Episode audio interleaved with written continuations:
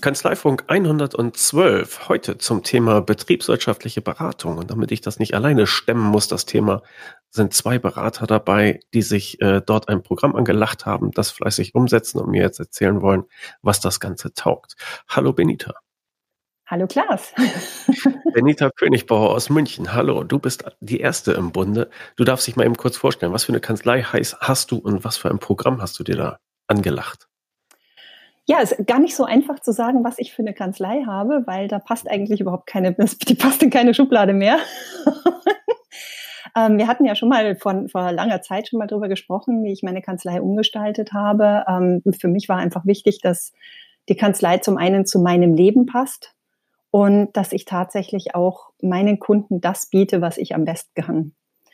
Und für mich ist eben ganz besonders wichtig, das ist mein persönliches Warum, dass es den kleinen und mittelständischen Unternehmern gut geht, weil ich in einer Welt leben möchte, in der es allen gut geht. Und ich denke, das fängt an bei, bei den kleinen Unternehmen und dem Mittelstand.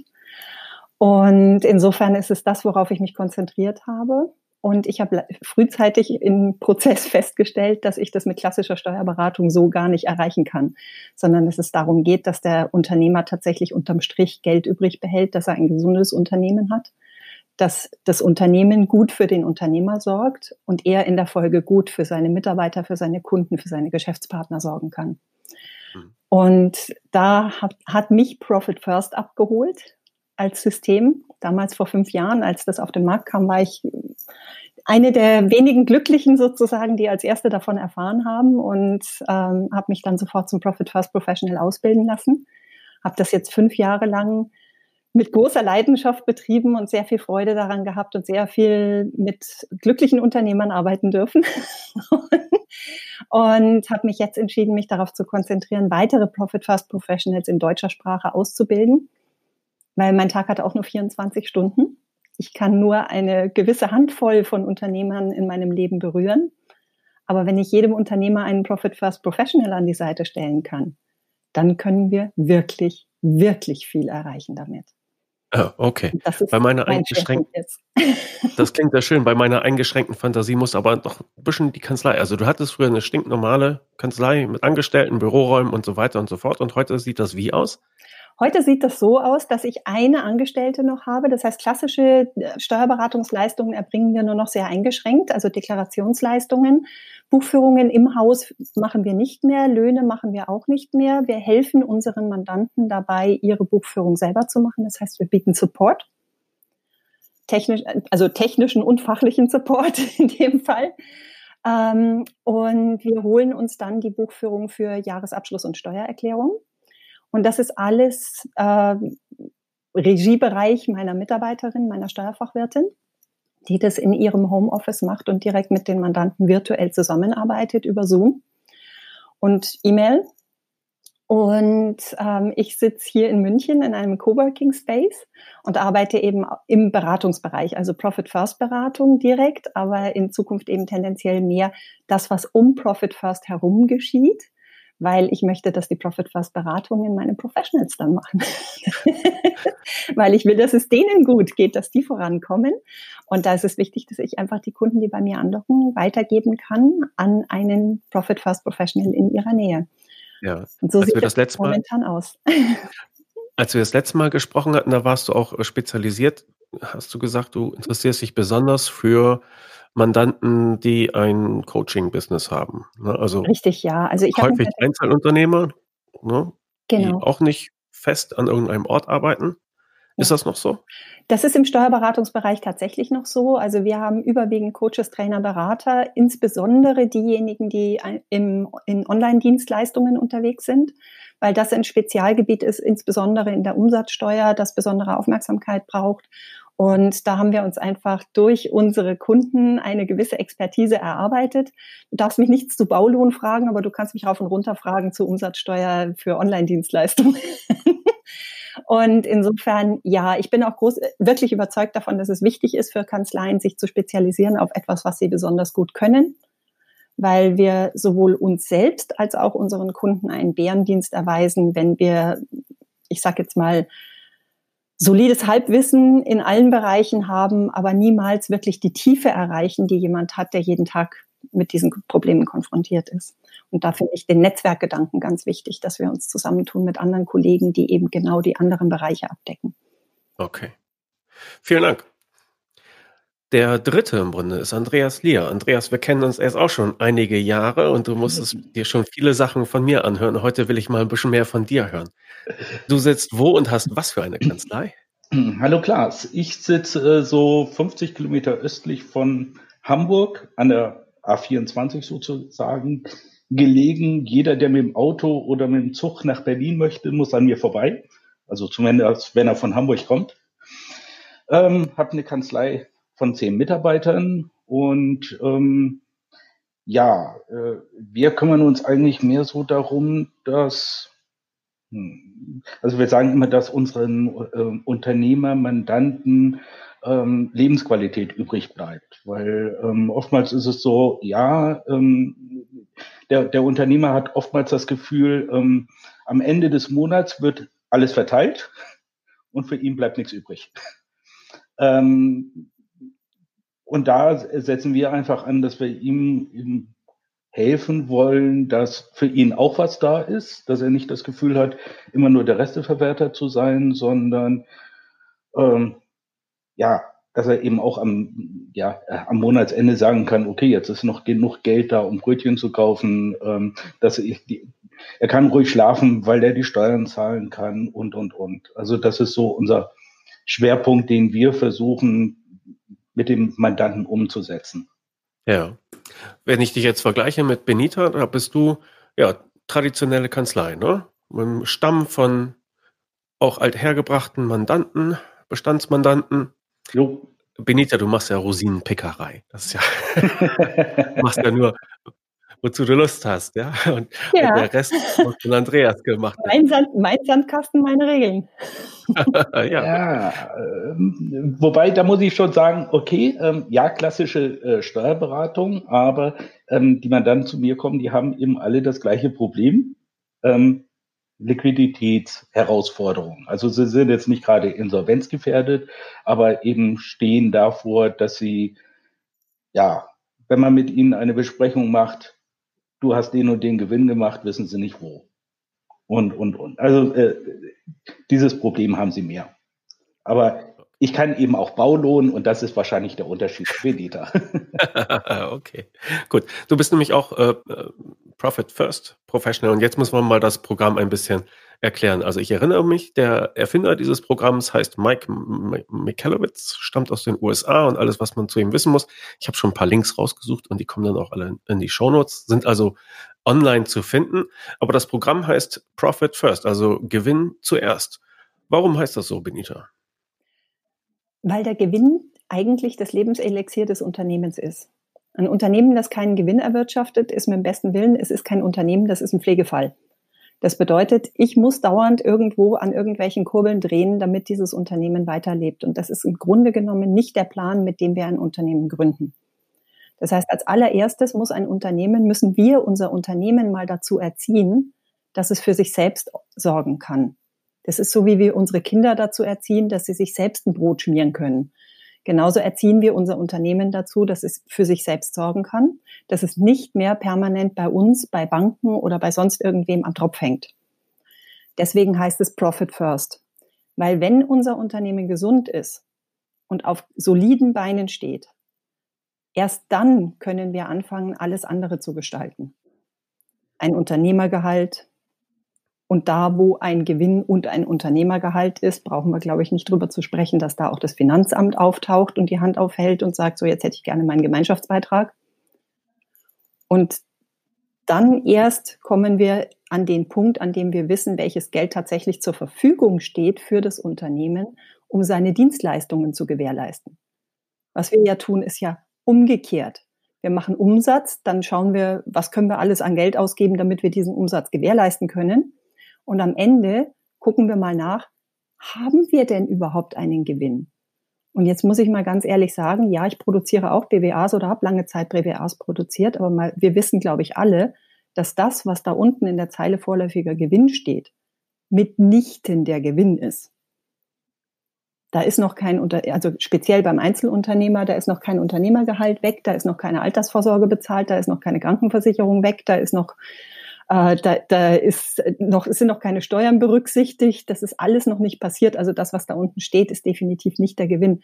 Und wir, wir kriegen es ja nicht fertig, unseren Mandanten zu erklären, warum da Gewinn steht, wenn er eigentlich nichts hat. Aber wenn man es mal durchrechnet, dann wissen wir auch, warum er tatsächlich die Steuern nicht hat. Weil wenn einen dann einer mit strahlenden Augen anguckt und sagt, ja, aber da stehen doch 25.000 Euro, es ist doch alles gut. Dann sagst du, dann zeig mir mal die 25.000 Euro, ja? Das eine Jahr. Und wenn wir dann mal alles abziehen, was da noch drin enthalten ist in dieser amorphen Nummer, dann schauen wir mal, was ist denn jetzt tatsächlich für dich als Unternehmer übrig geblieben? Und wenn wir ganz viel Glück haben, ist die Zahl dann noch schwarz. Hm. Okay. Ja, auf der Internetseite von Profit First wird das immer so erklärt, ähm, also die, die, die einfache Formel, um das irgendwie so einfach und greifbar zu machen, steht da einfach immer Umsatz minus Gewinn gleich Kosten. Mhm.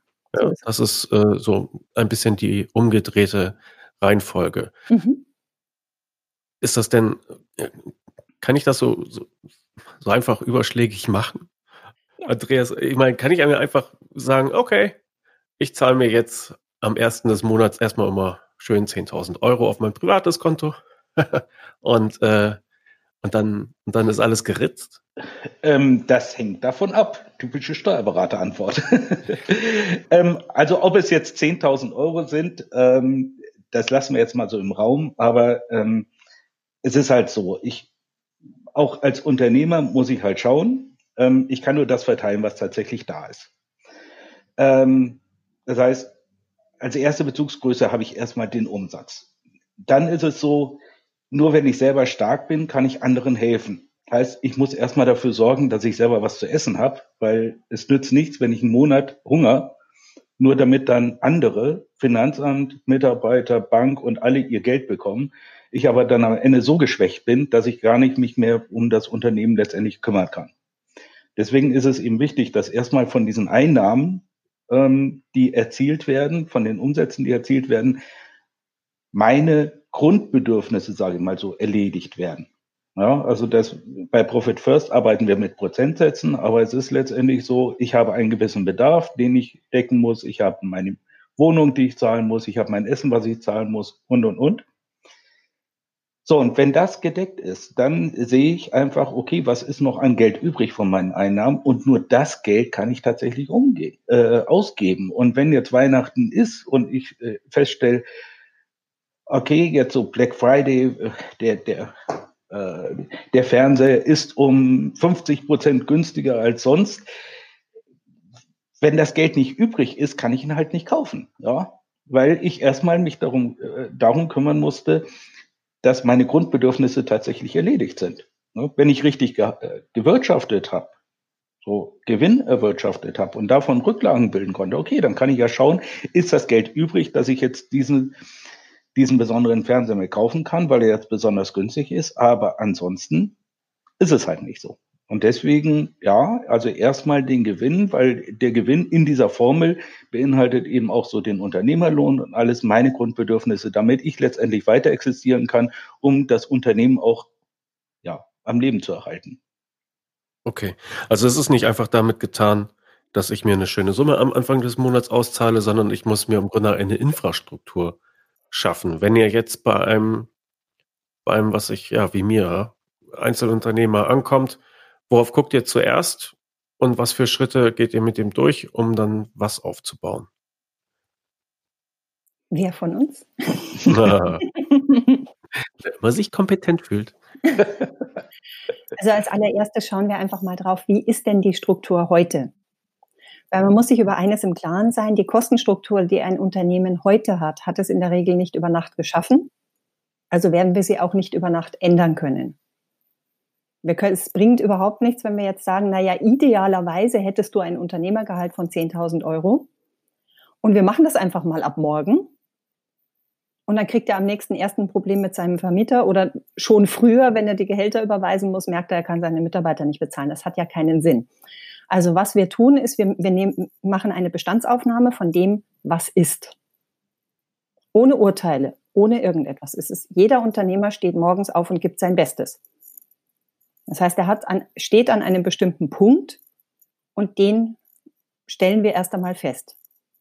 Dann stellen wir fest mit seiner Umsatzklasse, was wäre denn eigentlich ideal? Und ideal in welchem Sinne? Ideal für die Gesundheit des Unternehmens. Das heißt, wir vergleichen tatsächlich, und da gehen wir nach Umsatzklassen, nicht nach Branchen, weil es nämlich unterm Strich völlig wurscht ist, ob ich ein Immobilienbüro oder eine Steuerkanzlei oder ein Bauunternehmen habe. Wenn ich mal diese, diesen Overhead rausrechne, den ein Bauunternehmen hat, wenn das von fünf Millionen, vier Millionen an Subunternehmer bezahlt, dann bleibt auch nur noch eine Million übrig. Ne? Also wenn ich das mal rausrechne, dann sind alle Unternehmen unterm Strich relativ gleich in ihrer Infrastruktur. Deswegen gehen wir nach Umsatzklassen und dann da schauen wir nach, was schaffen die Besten dieser Umsatzklasse?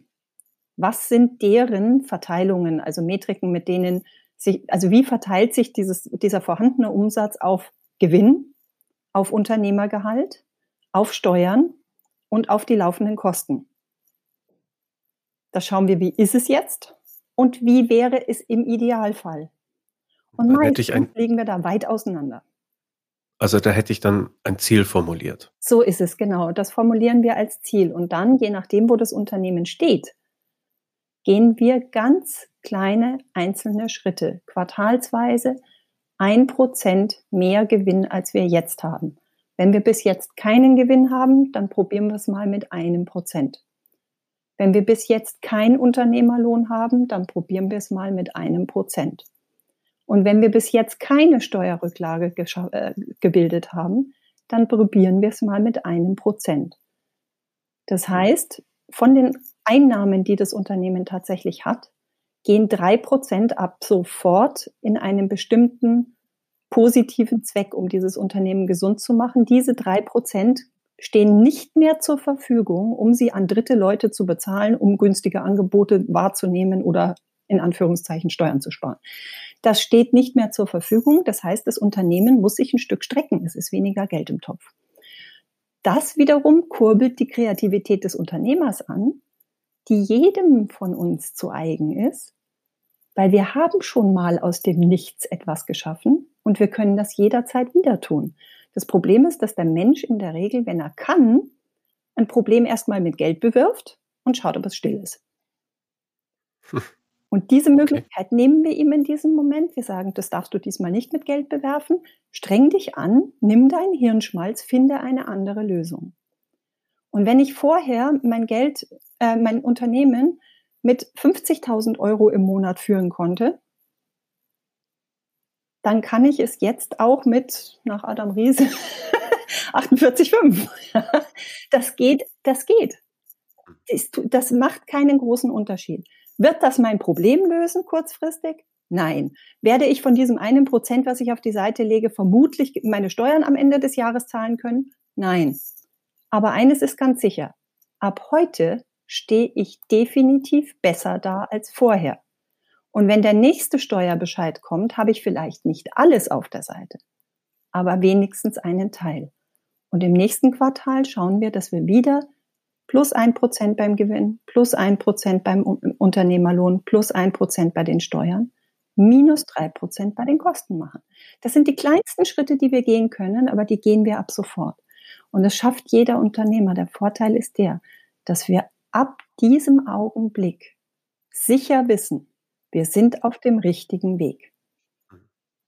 Ich höre auch ein bisschen raus, ähm, egal ob ich es glauben mag oder nicht, in meinen Kosten ist wahrscheinlich viel Luft drin. Ja. In also ich, ich, ich glaube, dass das, was ich ausgebe, ja, ein paar Sachen leiste ich mir, das weiß ich, ja. Mhm. Aber ein paar Sachen, da würde ich sagen, nö, geht nicht ohne. Dann ist das so. Dann muss halt vielleicht oben mehr in den Trichter hinein. Wobei das immer interessant ist, gerade so zum Jahresende, immer so 30.09. ist so diese magische Grenze für, für diese Abo-Geschichten. Ähm, da kann ich jedem einfach mal so empfehlen, so am 30.09. einfach mal die Buchhaltung durchgehen. Was habe ich eigentlich an Abos? Was habe ich an Fachliteratur? Was habe ich an sonstigen Sachen, die ich so abonniert habe? Und die kündige ich jetzt einfach mal zum 31.12. ungeachtet, ob ich mir darüber Gedanken mache, brauche ich es oder brauche ich es nicht, sondern ich kündige es einfach mal. Und dann im neuen Jahr schaue ich mal, ähm, was passiert eigentlich, wenn es jetzt nicht da ist? Vermisse ich jetzt diese Zeitschrift? Also gerade mir als Steuerberater, ich glaube, ich habe acht verschiedene Abos gehabt und von diesen acht verschiedenen Abos habe ich zum Schluss zwei letztendlich vermisst. Die habe ich dann nachbestellt, hatte dann aber auch das Glück, weil ich wieder Neukunde wurde, habe ich wieder ein Begrüßungsgespräch. von Düset. also von daher, ähm, ja, ähm, das ist halt bei vielen Sachen ist es so, wir sagen, wir brauchen es unbedingt, aber einfach mal weglassen und schauen, klappt das nicht auch? Ja? Oder wenn ich jetzt zum Einkaufen gehe, wenn ich am Samstag einkaufen gehe und sage, so, ich brauche neue Schuhe und ich habe nur einen 100-Euro-Schein dabei, dann muss dieser 100-Euro-Schein einfach langen. Weil ich brauche Schuhe und ich habe maximal 100 Euro dabei. Habe ich aber eine EC-Karte oder eine Kreditkarte dabei, dann stelle ich fest, oh, die Schuhe für 200 Euro sind um 50 Prozent günstiger, also kaufe ich gleich zwei davon. Und weil ich ja eine EC-Karte oder Kreditkarte dabei habe, kann ich sie mehr kaufen. Ja? Hm. Okay. Das ist eben so dieses, worauf es ankommt, dass ich schaue, welche Ressourcen habe ich tatsächlich und was kann ich davon bauen. Also Ausgaben. Hm? Ausgabendisziplin. Ja. Und du, du triffst Entscheidungen anders weil dir vor Augen geführt wird, dass du dich gerade zwischen dem neuen Paar Schuhe und der Miete für den nächsten Monat entscheidest. Das Bewusstsein ist anders. Weißt du, wenn alles auf einem Konto liegt, dann ist ja in dem Umsatz vom November auch ein Anteil von der Berufshaftpflichtversicherung drin, die im Mai nächsten Jahres abgebucht wird. Das kann aber mein Gehirn auf dem Kontostand nicht auseinanderhalten. Momentan sieht der Kontostand für mich flauschig aus. Ja. ja? Und deswegen treffe ich flauschige Entscheidungen. Wenn ich dieses Geld aber schon längst separiert habe, dann fühlt sich der Kontostand überhaupt gar nicht so flauschig an. Und das beeinflusst meine Entscheidungsfindung. Das ist ein ganz großer Kritikpunkt, wo viele immer sagen, gerade Steuerberater, logisch, wir denken natürlich in diesen Kategorien, sagen, ja, aber das Geld wird ja nicht mehr, nur weil wir es verteilen ist richtig. Im ersten Schritt wird es nicht mehr. Aber wenn man es über einen Zeitraum beobachtet, es wird durchaus mehr. Auf Aufnahme und sage einfach nochmal, zack, da war die Verbindung auf einmal weg. Du wolltest sagen, warum es nicht mehr wird, rein rechnerisch, aber warum es doch einen Unterschied macht, weil ich es separiert habe. Genau, weil wir dann andere Investitionsentscheidungen treffen. Das ist einfach so, dass wir, wenn wir das Gefühl haben, wir haben, wir schöpfen aus dem Vollen, treffen wir schneller mal eine Entscheidung, ein Geld auszugeben, als wenn wir das Gefühl haben, das Geld ist ein bisschen knapp. Hm, okay. Dann müssen wir doch jetzt mal auf das Separieren zu sprechen kommen. Wie tue ich das denn? Also ich brauche da doch schon eine gewisse Infrastruktur. Mir einfach zu sagen, hm, bei meinem Kontostand, da sind jetzt Ausgaben mit drin, anteilig, die ich in einem halben Jahr machen muss.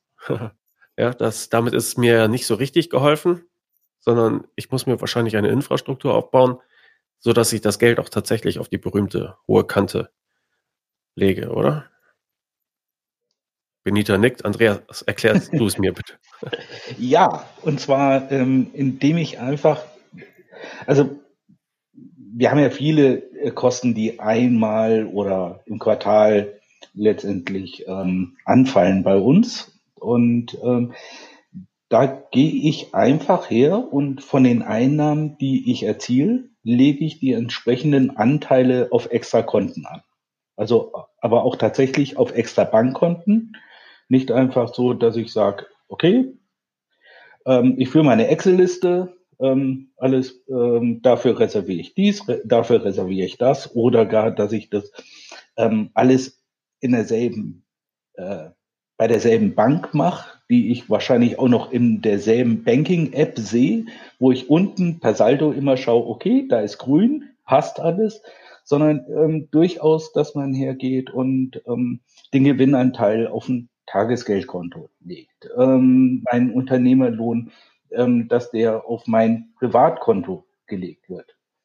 Ähm, Im Idealfall eben alles bei unterschiedlichen Banken, da, dass es mir dann eben auch schwieriger gemacht wird, von jetzt auf gleich an das Geld ranzukommen. Ja?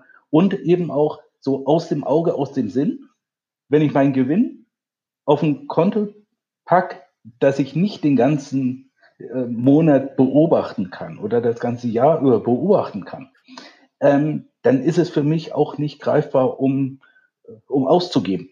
Ja, weil ich dann so im, im, im Kopf habe, ah, ich habe ja da noch 1000 Euro auf meinem Gewinnkonto, die kann ich ja dann zur Not nehmen, sondern gerade so Gewinn, wenn ich das auf die Seite lege, auf ein Extrakonto, was ich nicht ständig im Blick habe, ähm, dann bin ich am Ende des Quartals oder des Jahres angenehm überrascht davon, ähm, was für Beträge sich da angesammelt haben. Ich habe das früher mal mit, mit 5-Euro-Scheinen gemacht, beziehungsweise 5 D-Mark-Scheinen, wo ich das noch gemacht habe. Jeden Tag einfach, wenn, wenn ich beim Einkaufen war und 5 D-Mark-Schein bekommen habe, habe ich ihn einfach zur Seite gepackt. Und Weihnachten habe ich dann diese Dose, wo ich diese 5 Euro, äh, 5 D-Mark-Scheine reingetan habe, habe sie geöffnet und ich habe mir so einen richtig schönen Winterurlaub gegönnt, weil da mal eben kurz 1800 Mark drin waren. Alles Geld, was ich einfach nur so zur Seite gelegt habe, was ich dann auch vergessen habe auszugeben. Ähm, so, äh, deswegen muss man einfach von Anfang an das Geld von den Einnahmen immer wieder separieren auf unterschiedliche Konten, damit man dann eben solche positiven Effekte tatsächlich erzielen kann. Es ist total spannend, weil das Gehirn nämlich tatsächlich vergisst, dass dieses Geld irgendwo liegt. Das ist genau das, was Andreas sagt. Das ist, weil ja, bewusst wissen wir, wir nehmen immer fünf D-Mark weg und legen die wohin. Aber das Gehirn hört irgendwann auf, das mitzurechnen. Die ersten drei denkt nur, ich habe jetzt 15 Mark auf die Seite geschafft. Ja? Aber, aber irgendwann hört es auf mitzurechnen. Und genauso ist es tatsächlich auch, wenn ich das Geld auf einer anderen Bank auf ein Konto schiebe. Gerade die Steuerrücklage ist extrem mächtig an der Stelle, weil ich es prozentual von meinen Einnahmen tue. Und das ja immer kleine Beträge sind oder relativ kleine Beträge sind, die ich von meinen Einnahmen weglege. Das Gehirn hört irgendwann auf mitzuzählen und ich habe so oft in den letzten fünf Jahren erlebt, dass Mandanten im ersten Moment diesen typischen Sticker-Schock hatten, als der Steuerbescheid kam und die normale, völlig gewohnte Reaktion der letzten 30 Jahre daraus kam, ja mein Gott, wovon soll ich das denn bezahlen? Und dann sage ich, hast du dich schon auf dein Steuerkonto eingeloggt? Nee, mach ich mal schnell. Und dann loggen die sich auf ihr Steuerkonto ein und sagen, das ist ja alles da. Ich kann das ja bezahlen.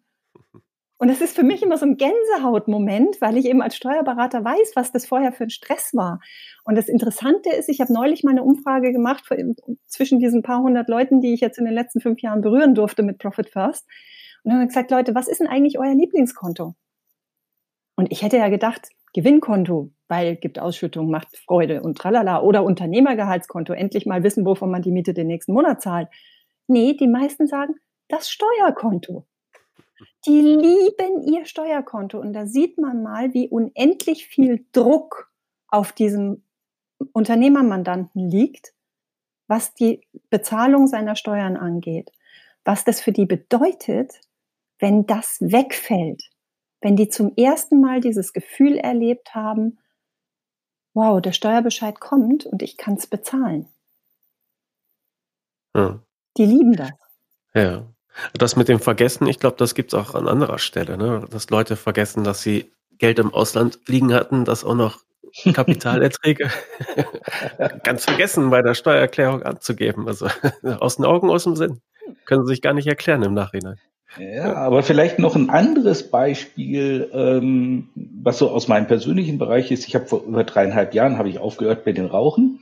Ähm, pro Tag habe ich auch in fünf Euro verwendet, um Zigaretten dafür zu kaufen.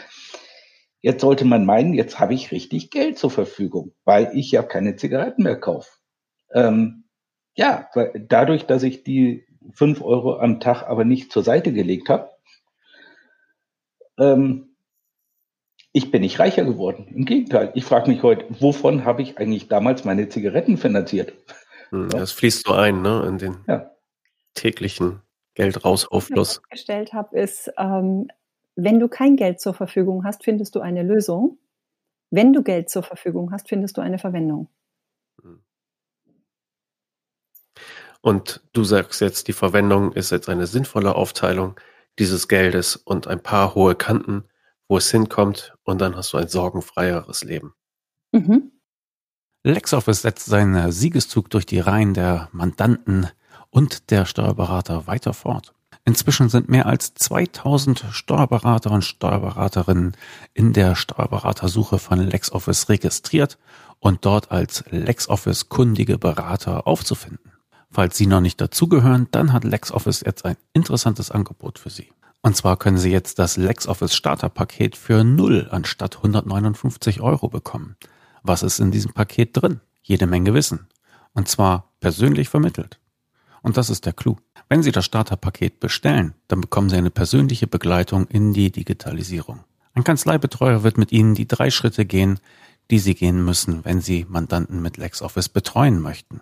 In einem persönlichen Beratungsgespräch wird erstmal Ihr persönlicher Bedarf analysiert. Dann legen Sie gemeinsam Maßnahmen fest, einigen sich auf Ziele und Termine und planen die nächsten Schritte. Zweite Phase. Da geht es um das Onboarding der Kanzlei. Das heißt, auch wieder im persönlichen Besuch durch einen Kanzleibetreuer werden Ihre Mitarbeiter und Sie in der Benutzung von LexOffice geschult. Und in der dritten Phase geht es um das Onboarding der Mandanten. Auch dabei bekommen Sie persönliche Unterstützung durch den Kanzleibetreuer. Dann sehen Sie auch, ob Sie vernünftig geplant haben, ob alles funktioniert wie bestellt. Und wenn das nicht der Fall ist, dann werden Sie mit dem Kanzleibetreuer die nötigen Prozessanpassungen noch vornehmen und dann können Sie selber fliegen. Dieses persönliche Betreuungspaket gibt es, wie gesagt, zurzeit für 0 statt 159 Euro. Also anmelden lohnt sich. Am schnellsten geht das natürlich auf lexoffice.de-steuerberater oder auf steuerköpfe.de in den Deals. Dort finden Sie auch den Eintrag von LexOffice. Also, nicht lange zögern, sondern lassen Sie sich persönlich beraten und mit in die Cloud helfen. Mit den Kanzleibetreuern und dem Starterpaket von LexOffice. Dann gehören Sie dazu. Dann können Sie das nächste Mal, wenn ein Mandant fragt, äh, können Sie auch LexOffice antworten mit, aber sowas von. Denn Sie haben ja nicht nur sich und Ihre Mitarbeiter durch den Kanzleibetreuer schulen lassen, sondern haben mit dem Kanzleibetreuer LexOffice in ihre Kanzleiabläufe eingebaut, so dass sie das sicher beherrschen und leicht Mandanten aufnehmen können. Also lexoffice.de-steuerberater, dort das kostenlose Starterpaket bestellen und durchstarten. Ein herzlichen Dank an LexOffice für die Unterstützung des Kanzleifunks. Für mich klingt das soweit einleuchtend. Ich frage mich, inwieweit das auch so als Beratungsansatz taugt? Ich meine, du hast vorhin schon ein bisschen da, dazu erzählt und du machst das ja auch nicht erst seit gestern. Ist das wirklich so, so ein Tool, so ein Prozess, den man als, als Steuerberater seinen Mandanten angedeihen lassen kann? Absolut. Also wie gesagt, ich mache es ja seit fünf Jahren. Ich war im ersten Moment auch, als ich das erste gelesen habe, ich hatte sofort das Gefühl, wow, das ist richtig klasse, das macht richtig Freude. Aber es ist natürlich, wenn du der Einzige bist, der da je drüber nachgedacht hast, erst einmal, den du kennst, habe ich erst mal ein paar Unternehmerfreunde gefragt und gesagt, Leute, ich habe da was gelesen und ich habe da so eine Idee. Denkt ihr, das ist was? Und die haben mich alle ermutigt und gesagt, mach bloß weiter auf der Schiene, weil das ist etwas, was wir auf jeden Fall brauchen. Und jetzt kann ich sagen, fünf Jahre rückblickend ähm, in verschiedenen Konstellationen. Ich habe Mandanten beraten, die nach wie vor bei ihrem Steuerberater geblieben sind. Die berate ich nur ausschließlich mit Profit First. Ich habe Mandanten beraten, die meine eigenen Mandanten sind. Ähm, in der Regel habe ich es nicht so gehalten, dass wenn jemand noch nicht mein Mandant war, dass ich das Mandat übernommen habe. Das mache ich normalerweise nicht, weil ich äh, dem Kollegen das erstens nicht wegnehmen möchte wenn er selber Profit First nicht beraten kann. Das finde ich nicht in Ordnung. Und selbst wenn das Verhältnis zwischen Mandant und Steuerberater bereits zerrüttet ist, ähm, habe ich es in der Regel an Kollegen weitergegeben. Und ähm, das heißt, ich kann Profit First völlig isoliert beraten von einem bestehenden Mandatsverhältnis. Ich kann es aber auch jederzeit in einem bestehenden Mandatsverhältnis anwenden, um meinem Mandanten tatsächlich mal einen wirklichen nachhaltigen Nutzen zu bieten. Für mich war es immer so, ja, eine erledigte Steuererklärung, natürlich ist das ein Nutzen. Natürlich ist es ein Nutzen, wenn ich meinem Kunden Ärger vom, mit dem Finanzamt vom Hals halte. Natürlich ist es für ihn ein Nutzen, dass er sich um seine steuerlichen Themen keine Gedanken machen muss. Aber das war für mich immer etwas, wo ich gesagt habe, in einer idealen Welt kann er das bei 90.000 Kanzleien in Deutschland haben. Was genau ist mein Alleinstellungsmerkmal? Wo, warum soll er mit mir arbeiten und nicht mit irgendjemand sonst? Und da hat mir Profit First sehr geholfen, da den Fuß auf die Erde zu kriegen, was mein Alleinstellungsmerkmal betrifft, weil mit dieser Dienstleistung kann ich wirklich etwas im Leben dieser Menschen verändern. Das heißt, es ist nicht nur für das Jahr 2019 die Steuererklärung erledigt, sondern wenn es mir gelingt, im Jahr 2019 sein Unternehmen nur um vier Prozent zusätzlichen Gewinn zu drehen und im Jahr 2020 setzen wir nochmal vier Prozent drauf, dann bekommt der ein gesundes Unternehmen. Ein gesundes Unternehmen ist etwas, was für ewig hält. Ein gesundes Unternehmen hat einen Marktwert. Ein Unternehmen, das Gewinn erwirtschaftet und den Unternehmer angemessen bezahlt, kann ich verkaufen. Ein Unternehmen, das keinen Gewinn erwirtschaftet und wo der Unternehmer auch noch zusehen muss, dass er irgendwo anders seine Brötchen verdient, hat keinen Marktwert. Das heißt, ich schaffe mit diesem Kunden tatsächlich etwas. Und das ist ein Beratungsansatz, der auf der einen Seite für mich persönlich als Berater unendlich befriedigend ist, weil ich meine Mission damit erfüllen kann. Und auf der anderen Seite ist es für den Mandanten unendlich befriedigend, weil er jedes Jahr besser dasteht als im Jahr zuvor. Und ich kann ihn dabei unterstützen. Das ist für mich auf jeden Fall ein Beratungsansatz. Und ein, der Steuerberater ist prädestiniert für diese Beratung. Weil wir sowieso alles wissen. Der hat die Hosen doch schon unten, wenn er bei uns ist. Der muss nicht mehr von vorne anfangen, mit irgendjemandem was Neues aufzubauen. Und dem erstmal zu vertrauen. Wie, wie rechnest du das denn ab? Also, es geht dir nicht darum, dass du das Mandat sonst mit FIBO, Lohn und sonst was verarbeitest, sondern du bist schon tatsächlich auf Profit First spezialisiert. Mhm. Wie rechnest du das ab? Das kommt darauf an, welches Modell ich mit meinem Kunden äh, vereinbart habe. Also das kommt, einmal haben wir natürlich den Setup von Profit First. Erstmal alles ermitteln, alle Zahlen ermitteln, die Startaufstellung ermitteln, die Ziele ermitteln und zu sagen, okay, wie sieht das denn jetzt aus für die nächsten vier Quartale? Was ist denn unser Plan? Ähm, das rechne ich mit einer Pauschale ab die ich so kalkuliert habe, dass es für mich unterm Strich passt, dass es aber auch fair für meinen Mandanten ist. Und ähm, was dann folgt, ist entweder, also ich habe Mandanten, die kommen jedes Vierteljahr, um die Strategie zu besprechen, einfach auch, was ist im Unternehmen, was steht an, was plant er über die nächsten drei, vier Quartale, was hat er so im Kopf, weil wir sehr, sehr gut zukünftige Entwicklungen mit Profit First vorbereiten können. Wir können die Einstellung eines Mitarbeiters im dritten Quartal 2020 jetzt schon vorbereiten, sodass das kein Loch in die Kasse reißt, wenn der erstmal drei Monate angelernt werden muss, schon volles Gehalt bezieht und das Unternehmen mit, dem, mit der zusätzlichen Gehaltsbelastung von 0 auf 100 fährt. Wir können jetzt schon vorbereiten und einen Puffer schaffen, damit der erstmal drei Monate gemütlich lernen kann. All diese Dinge, das, da habe ich Mandanten, die eben quartalsweise mit mir ihre Strategie besprechen und sagen, okay, was bedeutet das für unsere Profit-First-Aufstellung? Wie können wir das Unternehmen möglichst gut auf diese Dinge vorbereiten? Und ich habe Kunden, die tatsächlich Profit First im Do-it-yourself-Verfahren für sich gelernt haben. Ich habe natürlich dadurch, dass ich die einzige im deutschsprachigen Raum war, verschiedene Möglichkeiten geschaffen, wie Menschen mit mir arbeiten können, weil es gab halt sonst niemanden, wo sie hingehen konnten. Das wird jetzt Gott sei Dank anders. Und ähm, da gibt es welche, die haben jetzt einen Online-Kurs von mir gebucht und die brauchen an irgendeinem Einzelpunkt Hilfe, weil sie irgendwo hängen und sagen, so, das kriege ich irgendwie nicht in mein Hirn, wie das funktionieren soll. Dann können die sich einfach eine oder zwei Sparringsstunden buchen, die ich auch mit einer Pauschale abrechne, beziehungsweise mit einem Stundensatz. Okay. Das, und das sind Stundensätze, die deutlich über dem liegen, was die Steuerberatervergütungsverordnung vorsieht. Schön. Ich hatte schon befürchtet, dass du sagst, es gibt dann die zwei Benita-Prozent, die du monatlich dann auch wegpacken musst. Nein, aber gut, verstehe ich. Und interessant finde ich auch. Ich von der Umsatzklasse ab. ja. Ähm, also was ich manchmal höre, ist, ja, wie soll ich denn betriebswirtschaftlich beraten? Was soll ich dem denn raten? Mhm. Ähm, und du sagst, man kann hervorragend Strategie besprechen. Was machst du denn nun richtig, dass du diesen Gedanken, was soll ich denn beraten, überhaupt nicht hast, während andere Berater sich sagen, ja, ich, ich helfe denen ja gerne steuerlich und was überbleibt, kann ich denen auch erklären und so weiter, aber Strategie, wie komme ich denn dahin? Das ist eine echt gute Frage. Das ist nämlich tatsächlich etwas, was ich feststelle, da haben wir zwei Schubladen. Der Mandant hat eine Schublade und der Steuerberater hat eine Schublade. Wenn ich mit Mandanten spreche, sagen die immer, mein Steuerberater berät mich nicht proaktiv. Das sind ja mal diese tollen Dinger, wo dann das Impulse-Magazin oder das Focus Money oder irgendetwas zum Jahresende so tolle Artikel schreibt.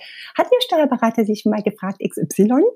Nein, dann überredet er sie offensichtlich nicht proaktiv. Also das ist etwas, da kriege ich Ausschlag von. Ja. Aber ähm, es ist tatsächlich so, dass Mandanten ganz oft sagen, hm, ich werde nicht proaktiv beraten. Wenn ich dann sage, hast du denn schon mal gefragt? Dann sagen, ja, was soll ich denn denn fragen?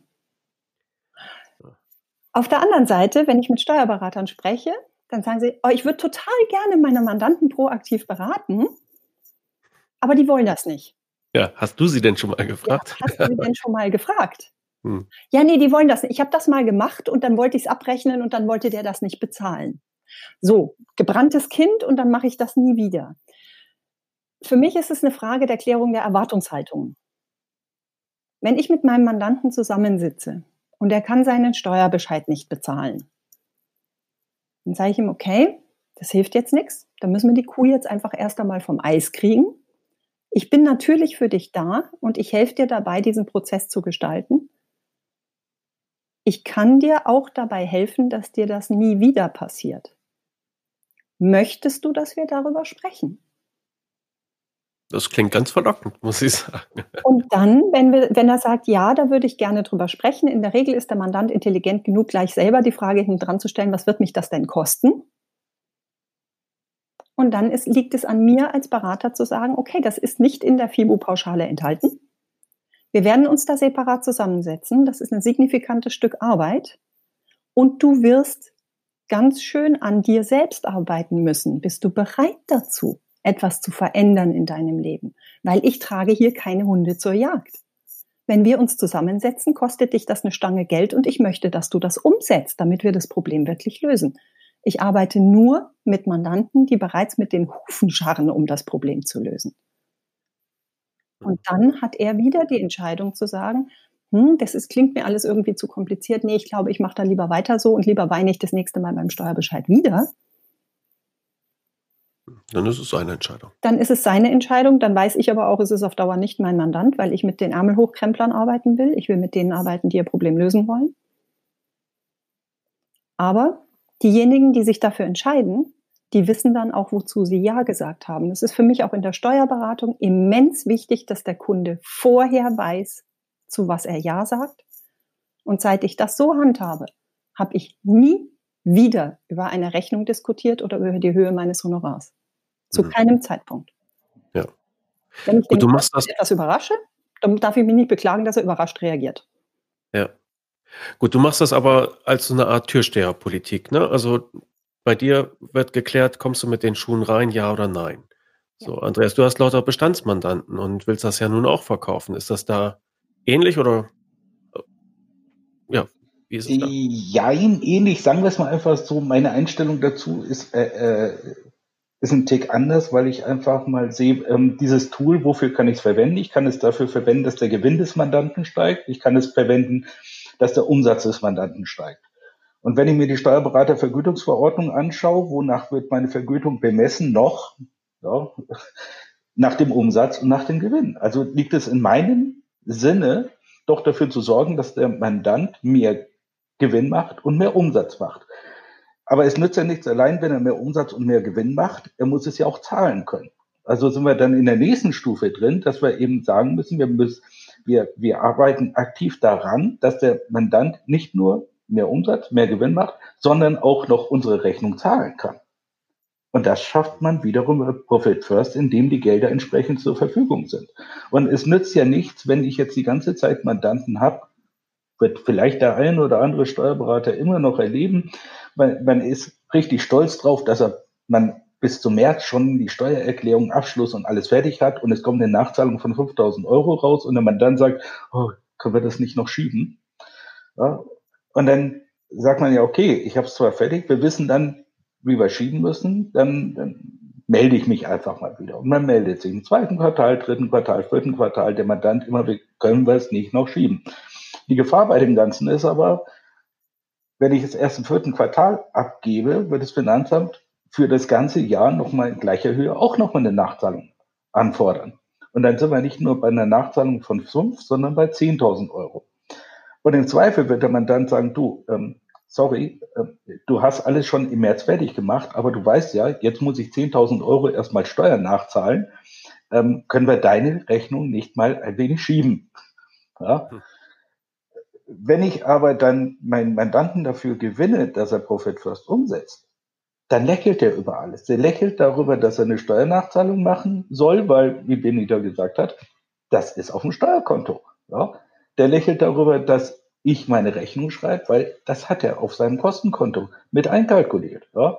Okay, ich kann auch monatliche Abschläge einfordern, aber ähm, es geht ja einfach nur darum, es dient mir selber, wenn ich den Mandanten hinsichtlich Profit First berate eben auch als Zusatzleistung, weil der Mandant hat ja auch etwas davon. Wenn er am Ende des Jahres mehr Gewinn hat, ist er eher bereit, mir etwas abzugeben, als wenn ich als Steuerberater sage, naja, du hast ja nur so wenig Gewinn gemacht. Ja? Mhm. Damit gehe also ich ja, ja. Also ist das dein Argument, Gewinn steigern? Äh, wenn du ja, das den also Leuten andienen willst. Ne, ne, nicht Gewinn steigern, äh, das sage ich einfach den Berufskollegen, dass sie einfach mal überlegen sollen, ob da nicht zwischen Gewinn und dem eigenen Einkommen auch irgendwo ein Zusammenhang ist, dass es eben auch der Selbstnutze ist. Ja? Also jetzt lediglich Gewinn machen muss ja irgendwo passen. Ja? Und äh, klar, ich brauche Gewinn, weil nur von dem Gewinn kann ich reinvestieren, vom Gewinn kann ich wachsen, vom Gewinn kann ich neue Maschinen kaufen und, und, und. Ähm, es geht einfach nur darum, ähm, dass ich als Steuerberater meinen Beitrag dazu leiste, das Unternehmen des Mandanten auch am Leben zu erhalten. Also mit ihm helfe, dass er eben seine Rechnungen zahlen kann. Und wenn er das möchte, dann kann er das mit mir garantiert, wenn er sich darauf einlässt, auf Profit First. Und er wird auf jeden Fall, wenn er sich darauf einlässt, dann eben über die Zeit eine, eine persönliche Entwicklung auch mitmachen, wo äh, wo er seine Kosten überdenkt oder seine Gewinnstruktur und, und, und. Und da habe ich ja als Steuerberater immer wieder was von. Hm. Und den Mandanten machst du es wie schmackhaft? Indem ich ihnen einfach aufzeige, dass man mit Profit First in der Lage ist, über Steuernachzahlungen einfach zu lachen. Das ist, äh, äh, ja, Steuern zahlen ist vielleicht, wenn ich mir die Verschleuderung, also Manchmal denke ich mir, Profit First wäre auch für den Staat etwas, ja. Aber ähm, äh, das ist ja das, warum, warum wir so, so widerwillig eigentlich unsere Steuern zahlen, weil wir ansehen, was sie da verschleudern. So. Aber ähm, wenn ich weiß, ich habe das Geld, es belastet mich nicht, ich konnte trotzdem alle meine Sachen zahlen, dann ist es keine Belastung mehr. Dann ist es einfach so, ja, okay, dann, dann kriegt er halt seinen Anteil. Ja. Zur Belastung werden die Steuern nur dann, wenn ich das Geld nie zurückgelegt habe und es eigentlich von dem Geld zahlen muss, was ich jetzt gerade für meinen Urlaub verwenden möchte oder wovon ich die neue Maschine kaufen möchte. Hm, okay. Ich würde den Prozess gerne noch mal ein bisschen durchgehen. Also, Benita, du machst ein, ein Setup mit mir. Das heißt, äh, wir schaffen die hohen Kanten, wo, wo die Prozentanteile halt zurückgelegt werden. Wir analysieren meine Kosten. Wie muss ich mir das denn vorstellen? Genau, also wir schauen gemeinsam erst einmal drauf, wie ist denn deine Kostenstruktur aktuell? Dann schauen wir drauf, äh, welche Konten machen für dich im ersten Setup Sinn. Also Profit First arbeitet grundsätzlich mit fünf Kernkonten. Es gibt ein separates Einnahmenkonto, ein separates Ausgabenkonto. Diese beiden Konten müssen zwingend Girokonten sein, weil über diese Konten läuft Zahlungsverkehr. Dann gibt es ein Gewinnkonto, und ein Steuerkonto. Und diese beiden Konten liegen idealerweise bei einer anderen Bank. Und das dürfen gerne Tagesgeldkonten sein, weil da passiert nicht viel auf, dem, auf den Konten. Entschuldigung. Und da ist es komplizierter, das wieder runterzuholen, muss man ja auch mal sagen. Ne? Genau, man muss, also. Ich habe keine EC-Karte dazu in der Tasche. So ist es genau. Es gibt keine EC-Karten zu diesen Konten. Man kann da nicht so ohne weiteres zugreifen. Wie hoch die Eskalationsstufe sein muss für mich persönlich, damit ich das Konto nicht in einem schwachen Moment angreife, das ist unterschiedlich. Ähm, ich habe Kunden, die ihr Gewinnkonto wirklich sehr weit außerhalb ihrer Reichweite schaffen, weil sie sonst in Versuchung geraten. Ich habe aber auch welche, die es einfach bei einem anderen Konto als Tagesgeld anlegen. Immerhin habe ich, es geht ja darum, den, äh, den Zeitraum zwischen Reiz und Reaktion zu verlängern. Das heißt, in dem Moment, wo ich das Gefühl habe, oh Gott, ich kann jetzt die Lieferantenrechnung nicht sofort bezahlen, dass ich dann nochmal Zeit habe, zum Nachdenken zu kommen, bevor ich dieses Geld vom Gewinn oder vom Steuerkonto hole. Das ist ja das, woran die meisten Steuerrücklagen scheitern. Es liegen irgendwo bei der eigenen Bank. Und dann sehe ich das im Online-Banking und dann verschaffe ich mir mal eben schnell Erleichterung, indem ich mir selber bei mir selber was in Anführungszeichen leihe. Dass dieses Geld auf dieses Konto niemals wieder zurückfindet, da braucht man, glaube ich, auch nicht drüber reden. Das kennt man aus der Vergangenheit, entweder aus der eigenen oder aus der mit den Mandanten weil das Geld hat vorher schon nicht gereicht. Wo soll denn das herkommen, dass wir jetzt im nächsten Monat das zur Seite legen und noch das vom letzten Monat zurückzahlen? Das wird nicht funktionieren. Also insofern ist es besser, wir schaffen es so weit weg, dass wir gar nicht erst in Versuchung kommen, dass wir uns da irgendwie was ausleihen. Und dann gibt es noch das Unternehmergehaltskonto. Und das darf das Privatkonto sein. Alternativ kann ich auch dafür ein Tagesgeldkonto verwenden unter Monat und mir von diesem Tagesgeldkonto einmal im Monat ein festes Gehalt rüberpacken. So mache ich zum Beispiel. Ich habe das auf einem Tagesgeldkonto und wenn ich meiner Mitarbeiterin ihr Gehalt überweise, überweise ich mir meins auch. Also das läuft dann in einem Prozess. Und das sind die fünf Kernkonten. Es kann in Einzelfällen Sinn machen, in bestimmten Unternehmenskonstellationen noch weitere Konten einzupflegen. Das ist dann etwas, was Andreas oder ich eben mit unserem Kunden besprechen kann mal sein Materialkonto noch separat zu führen oder ein Konto für die Mitarbeitergehälter, wenn das ein großer Punkt ist und ein ho hoher Stressfaktor für einen Unternehmer, dann holen wir dir auf ein separates Konto. Das ist das, was wir machen. Wir gucken erst einmal das Kontensetup an und wir legen fest, ab sofort, welcher Prozentanteil geht denn auf welches Konto, so ähnlich wie ich es vorhin schon erklärt habe. Dann entscheidet sich unser Mandant für einen bestimmten Rhythmus. Das heißt, er entscheidet sich entweder wöchentlich zu einem bestimmten Tag oder 14-tägig. Die Amerikaner sagen immer am 10. und am 25. dafür. Das hat sich in Deutschland auch bewährt. Ich habe einige Kunden, die sehr gut mit dem 14-tägigen Rhythmus für 10. 25. fahren. Manche machen 1. und 15. Total egal. Es kommt nur auf eines an. Es darf nicht kürzer als eine Woche sein. Und es muss immer dieselbe Anzahl Tage zwischen den beiden Rhythmen liegen. Und das hat was mit der Musterbildung im Gehirn zu tun. Das heißt, unser Gehirn bildet Muster, weil, wenn es sieht, wie die Wellen auf dem Einnahmenkonto hineingehen, zu einem bestimmten Zeitpunkt verteilt werden und dann eine neue Wellenbildung beginnt bis zum nächsten Zeitpunkt. Das heißt, das Gehirn merkt sehr schnell, wann, in, zu welchem Zeitpunkt im Laufe des Prozesses sollten denn welche Beträge eigentlich auf meinem Einnahmenkonto eingegangen sein, um zu sagen, es ist ein flauschiger Monat oder es ist ein knapper Monat. Das heißt, unser Gehirn funktioniert dann als Frühwarnsystem und kann uns sehr frühzeitig im Prozess sagen, du pass mal auf, willst du mal nicht nachgucken, ob dir dann nicht irgendjemand noch was schuldig ist, ob du mal eine Mahnung schreiben möchtest, ob du mal jemanden anrufen möchtest oder mal Rechnungen schreiben möchtest. Das ist bei Unternehmern auch ein Riesenthema, dass das manchmal sechs Wochen dauert, bis die Rechnungen schreiben.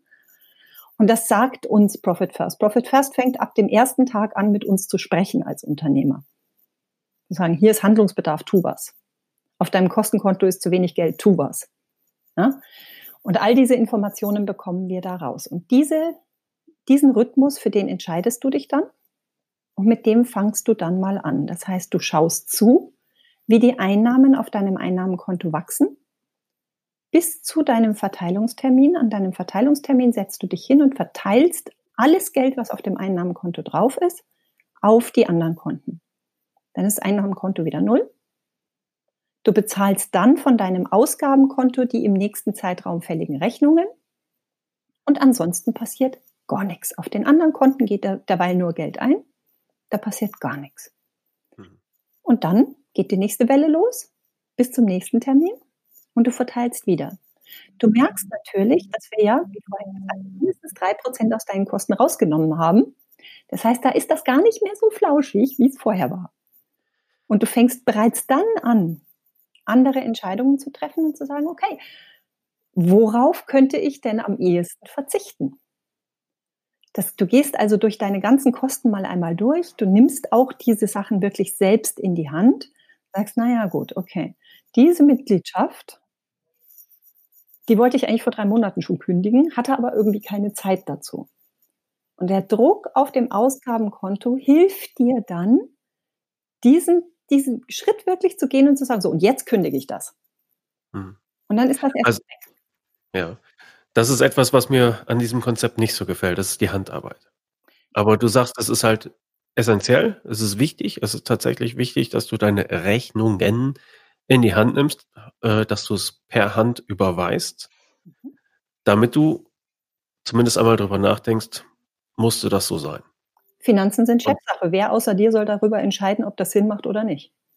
Wenn du es nicht in der Hand hast, wirst du es nicht entscheiden können. Hm. Ja, also viele von meinen Sachen werden halt abgebucht. Ja. Da würdest du sagen, hm, das ist nicht das Ideale. Bitte? Und deswegen sind sie noch da. Einige davon. Hm. Es ist okay. Also ich diskutiere auch nicht mit Apple darüber, ob die 99 Cent für die iCloud von meiner Kreditkarte abbuchen oder ob ich die überweisen kann. Also mal ganz ehrlich, bestimmte Dinge, ja. das macht keinen Sinn. Hm. Aber Datev zum Beispiel überweise ich. Die Rechnung nehme ich bewusst in die Hand und überweise sie. Ich nehme bewusst die Rechnung von der Versorgungskammer in die Hand und überweise das zum entsprechenden Zeitpunkt, weil das Selbstverantwortung des Unternehmers ist. Finanzen sind Chefsache. Hm, okay, Andreas, du wolltest was sagen?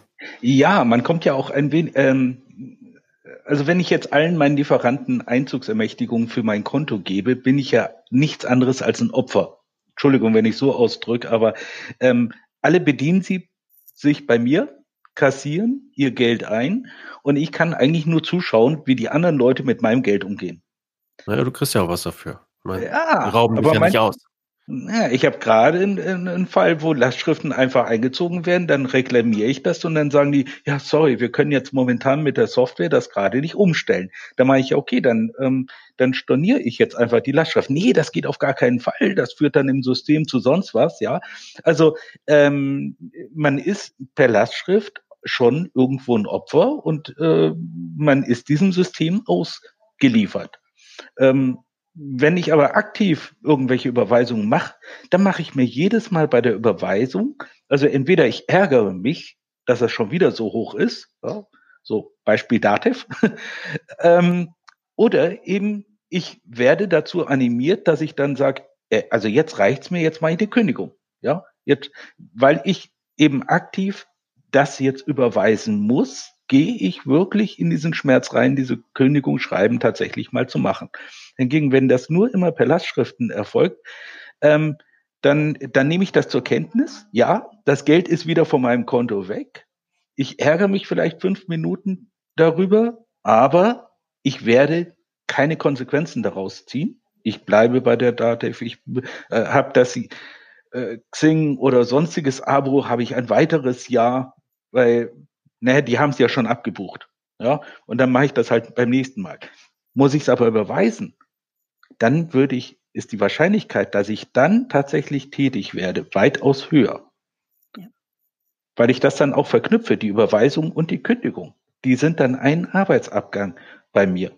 Ja? Mhm. Und deswegen ist es so wichtig, nicht ja, gewisse Lastschriften äh, ja, sind bequem und da diskutiert man auch nicht, aber bei anderen Sachen, man sollte schon irgendwie aktiv mit seinem Geld umgehen und es ist das Geld des Unternehmers und er arbeitet schwer dafür. Und da hat das Geld dann eben auch eine gewisse Wertschätzung zu erfahren und nicht einfach auch in die Opferrolle reinzugehen, ja, man bedient sich davon. Es ist ja, diese Abbuchung ist ja ein Stück auch immer Geschichtsunterricht. Ja, das Ding ist schon durch. Und wir haben alle gelernt, über verschüttete Milch sollten wir uns nicht aufregen. Also nehmen wir das mal kurz zur Kenntnis. Es gibt uns einen kurzen Stich. Wir sagen, ah ja, gut, okay, aber es ist rum. Ja? Der Trennungsschmerz des Geldes, also vom Geld, wird um ein Vielfaches erhöht, wenn wir bewusst den Zahlungsprozess auslösen müssen. Das ist genau das, was Andreas vorhin gesagt hat mit Zahlen mit Bargeld im Laden einen Schein in die Hand zu nehmen und jemand anderem zu geben, ist ein anderes Gefühl als immer dieselbe EC-Karte, die ja immer dasselbe Format hat. Ist immer Geld drauf. Und immer mhm. in diese Dinge reinzustecken. da ist der Trennungsschmerz von 3,15 Euro derselbe wie von 315 Euro. Wir spüren es nicht so, weil es ist immer derselbe Vorgang. Wenn wir aber 315 Euro in den Tiefen unseres Geldbeutels suchen müssen, dann ist das schon was anderes, als wenn wir nur das Kleingeldfach aufmachen. Und das ist beim Überweisen gegenüber der Abbuchung genau das Gleiche. Ich war am, Super, äh, am Wochenende in einem Bio-Supermarkt mit meiner Frau. Ein Hofladen-Supermarkt. Die hatten da sehr leckere Sachen. Und als wir an der Kasse waren, da dachte ich schon, oh, oh, oh. Und ich fragte meine Frau, soll ich das alleine machen? Und sie sagte, nein, sie, sie hält das schon durch. Und dann gingen wir irgendwann raus und sie sagte, mir ist leicht übel. also, wir haben mit EC gezahlt, aber auch da hatten wir einen gewissen Trennungsschmerz und äh, postnatale ja, Übelkeit. ja, auf der anderen Seite hättest du, Bargeld, teuer. hättest du Bargeld dabei gehabt, hättest du an der Kasse sagen müssen, kann ich das nicht zurückgeben. Ja. Das ist eben der Unterschied. Und bei, bei einer Lastschrift, was nichts anderes ist bei der EC-Karte, naja, jetzt hast du es durchgezogen. Naja, jetzt kann ich auch nicht sagen, jetzt kann ich das nochmal zurückgeben. Dann guckt sie mich mit großen Augen an und sagt, nee, das geht jetzt gar nicht. Ja, und dann ist es Geld futsch. Ja. Okay. Gut, bei diesen fünf Konten, was ich noch nicht ganz verstanden habe, warum brauche ich zwei Girokonten für Einnahmen und für Ausgaben? Also ja. mhm. ich habe das Einnahmenkonto, ja, das ist sozusagen mhm. das, das Einfallstor in mein Unternehmen und von da beginnen meine Entscheidungen. Ja. Und deshalb muss das getrennt sein, oder wie? So ist es, genau. Also die Musterbildung funktioniert natürlich nur, wenn auf dem Einnahmenkonto außer dieser Anhäufung des Geldes während diesem Zeitraum nichts weiter passiert. Wenn das ein gemischtes Konto ist, geht's durcheinander. Das ist auch das, warum unser Gehirn uns aktuell bei einem Geschäftskonto, wo alles kreuz und quer läuft, nicht dabei helfen kann, die entsprechenden Entscheidungen zu treffen, weil es kein Muster bilden kann. Weil da kommt da Geld rein, da kommen ein paar Nutschall rein und dann kommt wieder eine große Rechnung rein, dann geht eine große Rechnung weg, dann geht eine kleine Rechnung weg und dann kommt noch irgendetwas, was wir irgendwie noch im Kopf haben, wo wir denken, hat der eigentlich schon abgebucht? Und da kann uns unser Gehirn nicht dabei helfen, weil es keine Muster bilden kann. Wenn wir ein Einnahmenkonto haben, auf dem sonst nichts passiert, gefällt es unserem Gehirn total leicht, dieses Muster zu bilden weil es eben nicht gedanklich noch weiß Gott was alles rausrechnen muss. Ich habe auch am Anfang tatsächlich gedacht, geh komm, also ganz ehrlich, du bist Steuerberater, du wirst es doch wohl hinkriegen, dass du das mit einem gemischten Konto irgendwie auf die Reihe kriegst. Hm. Dachte ja auch, wenn ich die ganzen Lastschriften weitgehend wegnehme, dann kann sich ja keiner an meinen Einnahmen bedienen, bevor ich was verteilt habe. Die Übersicht über Profit First und über mein eigenes Geld ist unendlich viel höher, seit ich für mich selber eingestanden habe, nee Mädchen, trenn das mal voneinander. So klasse macht dein Gehirn das nicht. Weil das Problem ist ja, Investitionsentscheidungen, Ausgabeentscheidungen, alle möglichen Finanzentscheidungen müssen wir als Unternehmer in der Regel innerhalb von drei Sekunden treffen. Wir sehen den Kontostand und wir treffen die Entscheidung. Und wenn wir da erst anfangen müssen, noch rumzuüberlegen, was da vielleicht noch nicht ausgeführt ist an Überweisungen oder Terminüberweisungen oder was vielleicht da noch abgebucht wird, geht die Entscheidung in der Regel in die Hose. Das ist, das ist eine Glückssache. Das genau wie es jetzt mit dem gemischten Geschäftskonto oft einfach eine Glückssache ist, zu welchem Zeitpunkt im Monat uns jemand nach einer Investition fragt. Vor dem Gehaltslauf oder nach dem Gehaltslauf, sage ich jetzt mal ganz plakativ. Ja. Na, fragt er uns vorher, denken wir, oh, nee, passt schon. Fragt er uns nach dem Gehaltslauf, jagen wir jemanden, der uns irgendein Werbetool verkaufen will, wahrscheinlich mit der Mistgabel vom Hof. Mhm. Hm? An welchem Konto hängt die Kreditkarte? Meine Kreditkarte hängt am Ausgabenkonto. Definitiv. Ich habe auch getrennte PayPal-Konten. Ich habe ein Einnahmen-PayPal-Konto und ein Ausgaben-PayPal-Konto, weil PayPal nämlich sonst alles in einen Topf wirft, alles durcheinander schmeißt und das noch mit verschiedenen Währungen. Das ist eine Nadel im Hintern. Ah, okay. Das braucht kein PayPal. Mhm. Ich finde die Gebühren da ziemlich hoch. Überrascht mich jetzt, dass du das nutzt. Kommt drauf an. Ähm, ich nutze PayPal immer dann, wenn ich Zahlungsmethoden brauche. Also gerade bei Online-Kursen zum Beispiel, dass jemand einfach eine Zahlungsmethode braucht, die ich jetzt nicht selber gewährleisten möchte. Ich habe keine Lust, dass ich mich damit rumschlage, dass ich Kreditkartenabbuchungen durchführe. Und da muss ich sagen, ist das Geld für PayPal gut investiert, weil der Stress, den ich damit habe, dass ich das, die ganze Infrastruktur aufbaue, ist viel teurer als die acht Prozent oder was die PayPal sich da holt. Hm. Muss ich halt einkalkulieren im Preis, ist auch etwas, was ich meinen Kunden beibringe. Solche Dinge müsst ihr im Preis kalkulieren. Nicht hinterher wundern, dass ihr weniger Geld kriegt, als, als ihr gedacht habt. Hm. Ja, okay. Gut. Erzähl mir doch mal ein bisschen was über dein Netzwerk. Einen Netzwerkpartner haben wir jetzt ja schon dabei, Andreas, mhm. Nähe von Hamburg. Ähm, ja. Wer ist denn da noch so drin? Ähm, Namen nennen würde ich jetzt an der Stelle nicht, weil ich die vorher nicht gefragt habe. Aber es lässt sich relativ schnell herausfinden, indem man mal bei Facebook guckt, bei profitfirstprofessionals.de. Da gibt es nämlich einige und äh, da werden wir jetzt auch in Zukunft, die Seite ist relativ frisch, ich muss ganz ehrlich gestehen, ich hab, bin da, hat ein bisschen gedauert, bis ich aus dem Quark gekommen bin, eine neue Facebook-Seite aufzumachen. Ähm, aber da werden sich unsere Profit First Professionals auch selber vorstellen, so dass man da auch mal einfach mal sehen kann, wer ist denn da dabei und wer macht denn das eigentlich alles. Und momentan haben wir sieben Profit First Professionals in der Ausbildung. Wir haben im Oktober mit der Ausbildung in deutscher Sprache gestartet. Und es stehen jetzt noch ein paar in den Startlöchern fürs kommende Jahr. Und wir freuen uns über Gesellschaft, gell, Andreas? Genau. Andreas könnte doch ein paar Herren brauchen. Einen Herren haben wir jetzt dazu bekommen, ja. der mit seinem Hühnerstall nicht mehr ganz alleine ist. Aber Andreas ist klasse. Er kann super mit dem Hühnerstall, hast du ja in der Kanzlei auch, gell? Ja, ja, genau. Das sind wir Steuerberater ja gewohnt. Genau, genau. Aber wir haben jetzt noch einen Herrn dazu bekommen und wir freuen uns einfach über zusätzliche Gesellschaft. Also mein Ziel ist, bis Ende 2020 möchte ich gerne 25 Profit First Professionals im deutschsprachigen Raum haben.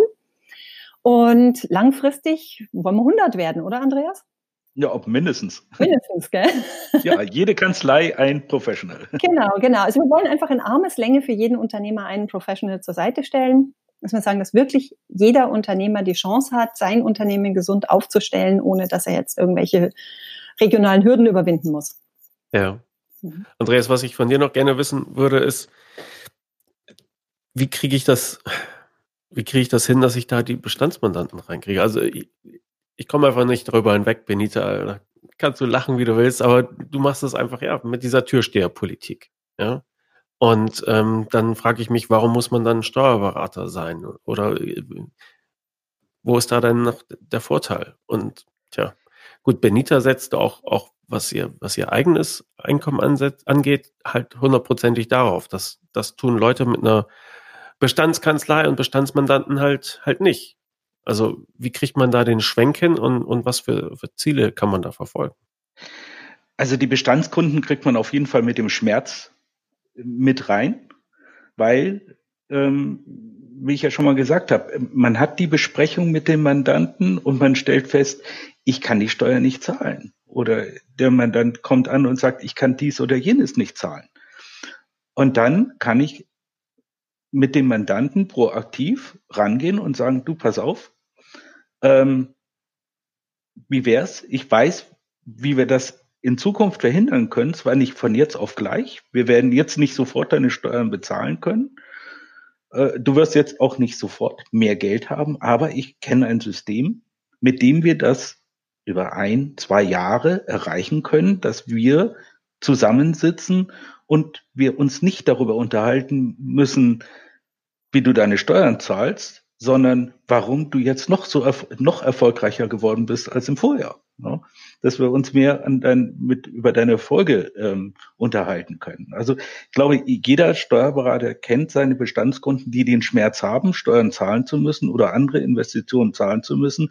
Und das ist einfach mein, ja, mein Eingang dahin, die Bestandskunden dahin zu bekommen, eben auch Profit First mitzumachen. Mhm. Und das ist tatsächlich für alle Mandanten geeignet?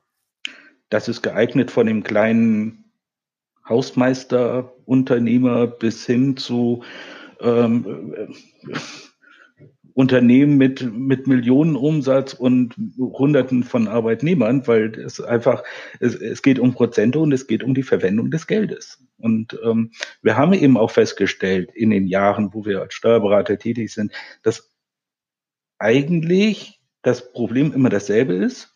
Es, es, sind nur die Nullen, die vor dem Komma sind, die unterschiedlich sind. Ja, aber jedes Unternehmen möchte ganz, also die meisten Unternehmen wollen gerne wachsen und dafür brauchen sie Geld. Und wenn man ihnen dann zeigen kann, wie sie das Geld zur Verfügung haben, um wachsen zu können, ähm, dann hilft das dem Unternehmen und mir hilft es. Ja? Wenn er das Geld nicht abzwackt, um zu wachsen, um meine Rechnung zu bezahlen, habe ich auch was davon. Ja? Also ähm, es ist wirklich unabhängig von der Größe. Ist einfach nur, man muss sich einmal hinsetzen und man muss es machen. Ja. Benita, du hast das vorhin so schön gesagt. Ich hätte das gerne nochmal auf Band sozusagen. Du hast gesagt, damit kann man umsetzen, was man als Steuerberater in den letzten 70 Jahren den Mandanten versprochen und nicht eingelöst hat. Das war sehr provokant formuliert, mhm. aber sag's ruhig nochmal. Ja, für mich ist es einfach der Punkt, also wir als Steuerberater, wir, also ich kenne jetzt keinen Steuerberater, der seinen Mandanten nicht dabei unterstützen möchte, diese Ziele für sich zu erreichen. Und was wir unseren Mandanten bisher schuldig geblieben sind, ist das Wie. Das heißt, der Mandant sitzt bei uns im Gespräch und der Mandant sagt, oder wir sagen ihm in dem Moment, Junge, du musst eine Steuerrücklage bilden. Und wir sagen ihm, Junge, du brauchst Gewinn. Und es ist wichtig, dass du unterm Strich Geld verdienst. Du musst deine Familie ja von irgendwas ernähren. Und der denkt sich, ja, da hat sie recht das muss ich wirklich und das ist wichtig und jetzt muss sich alles ändern und dann geht der zu seinem Auto, setzt sich ans Steuer, macht die Tür zu, schnallt sich an und denkt, ja, das müssen wir jetzt wirklich ändern. Und dann fährt er in seinen Betrieb und da hat, ist er vielleicht noch voller guter Vorsätze und denkt sich, am Freitag setze ich mich hin und mache mir da eine Strategie. So, und dann setzt er sich vielleicht tatsächlich hin. Und dann weiß er nicht, wo er anfangen soll. Und dann verzweifelt er ein Stück an der Stelle. Und derjenige, der ihm das eigentlich hätte sagen sollen, auch aus seiner Sicht, der ihm dabei helfen könnte, der hat es nicht getan. Wir sagen unseren Mandanten immer, du musst das machen. Wir sagen aber nicht, das ist dein konkreter nächster Schritt, um das Wirklichkeit werden zu lassen. Und das war für mich so der große Schlüssel daran zu sagen, ich kann jetzt endlich das Was mit dem Wie verbinden. Ich kann jetzt endlich meine Mandanten sagen, so, wir brauchen eine Steuerrücklage. Und das ist ein konkreter nächster Schritt, wie wir das umsetzen, dass du im nächsten Jahr diesen Schmerz nicht wieder erleben musst. Ich kann an der Stelle diesen entscheidenden Schritt weitergehen und das ist das, was meinem Mandanten wirklich hilft. Und das ist das, wo wir uns eigentlich wirklich unsterblich machen, auch mit dieser Beratung. Weil dieser Mandant wird nie wieder an dem Punkt geraten, an dem er sich selber mit seinen eigenen Finanzen nicht zu helfen weiß. Hm. Das ist ein nachhaltiger Prozess. Ich sage immer, normalerweise Profit First ist so pipifax einfach von der Theorie her. Das versteht wirklich jeder. Das ist das Umschlagprinzip unserer Großmütter. Hat wirklich jeder innerhalb von fünf Minuten kapiert. Der Teufel steckt in der Umsetzung. Da brauchen wir einfach jemanden, der mit uns über diese emotionalen Hürden springt, Dinge auch mal rauszukündigen wie es der Andreas vorhin eben auch gesagt hat, mal einfach die Fachliteratur kündigen und gucken, ob sie fehlt. Ja, so Dinge zu tun. Liebgewordene Entscheidungen, die wir lange für uns selbst gerechtfertigt haben, aufzugeben und in Frage zu stellen. Weil das auch ein Stück weit auch immer bedeutet, naja, vielleicht war die Entscheidung von Anfang an eigentlich gar nicht so schlau. Ja? Und dafür brauchen wir jemanden, der uns da durchbegleitet. Normalerweise würde ich sagen, wenn du Profit First mit einem Kunden einführst und in einer idealen Welt hat, der das in drei Monaten kapiert und kann alles alleine machen. Das Spannende ist, sie wollen es dann nicht mehr. Sie wollen den Menschen an ihrer Seite behalten, der ihnen auf diesem Weg geholfen hat. Und sie wollen den Weg mit diesem Menschen weitergehen. Und dann kommt der Mandant auch mit den strategischen Fragen. Momentan kommt er nicht damit, weil er hat uns einfach in dieser, ähm, du machst die Buchführung und meine Steuererklärungen Schublade drin.